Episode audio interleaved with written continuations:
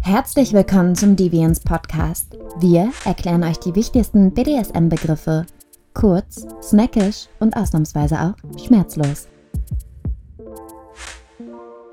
Mein Name ist Kat Kristall und ich erkläre dir in dieser Folge etwas zum Begriff Bondage. Bondage ist ein Teilbereich des vielschichtigen Akronyms BDSM und bezieht sich im sexuellen Kontext auf erotische Spiele, bei denen jemand in irgendeiner Form oder Weise zurückgehalten wird, sich frei zu bewegen. Fesselspiele können ein psychologisches Spielelement sein. Ein Beispiel ist die sogenannte Gehorsamsknechtschaft, bei denen eine unterwürfige Person eine Position einnimmt, nachdem er oder sie von einem dominanten Partner einen Befehl erhalten hat und bei denen keine körperliche Fesseln im Spiel sind. Die meisten Bondage-Praktiken sind jedoch körperliche und können alles von Seidentüchern und Manschetten über Handschellen, Fußfesseln und Bondage-Tape bis hin zu Seilen und aufwendigen Bondage-Sets umfassen. Am meisten bekannt ist das Rope Bondage, also die Fesselung mit Seilen. Die kunstvolle Variante davon nennt sich Shibari, die sich aus einer japanischen militärischen Fesseltechnik, dem Hojujutsu, entwickelt hat. In Japan wird für das, was wir in Europa als Shibari bezeichnen, aber das Wort Kinbaku verwendet, das einem auch oft im Zusammenhang mit BDSM-Bondage begegnet. Viele Menschen empfinden das einschränkende Gefühl, das beim Fesseln entsteht, als den größten Reiz daran.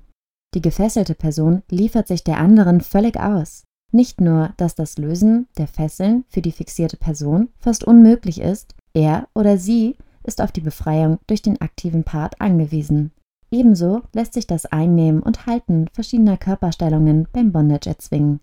So sind zum Beispiel Positionen mit gespreizten Armen oder Beinen oder andere Stellungen, die die Geschlechtsteile zugänglich machen, sehr beliebt.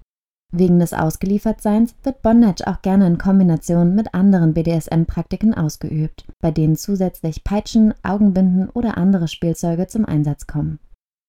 Eine Sonderform im BDSM ist das Abbinden, eine Praktik, bei der die Blutzufuhr zu einzelnen Körperteilen vorübergehend eingeschränkt wird.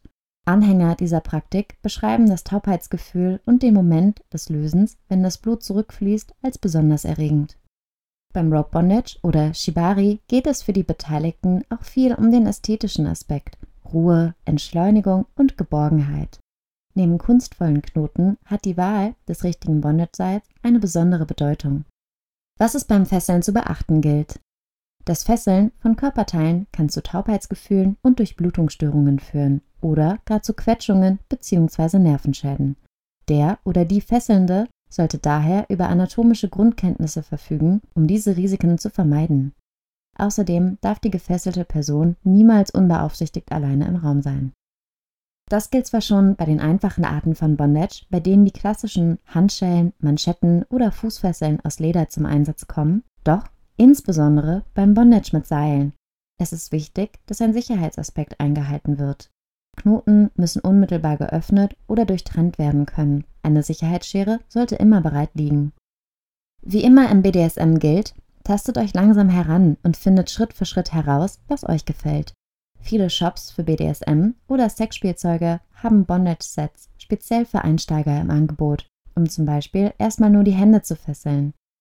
Diese Sets sind meistens aus einem weichen Material wie Leder und lassen sich auch im Eifer der Leidenschaft besonders einfach wieder lösen.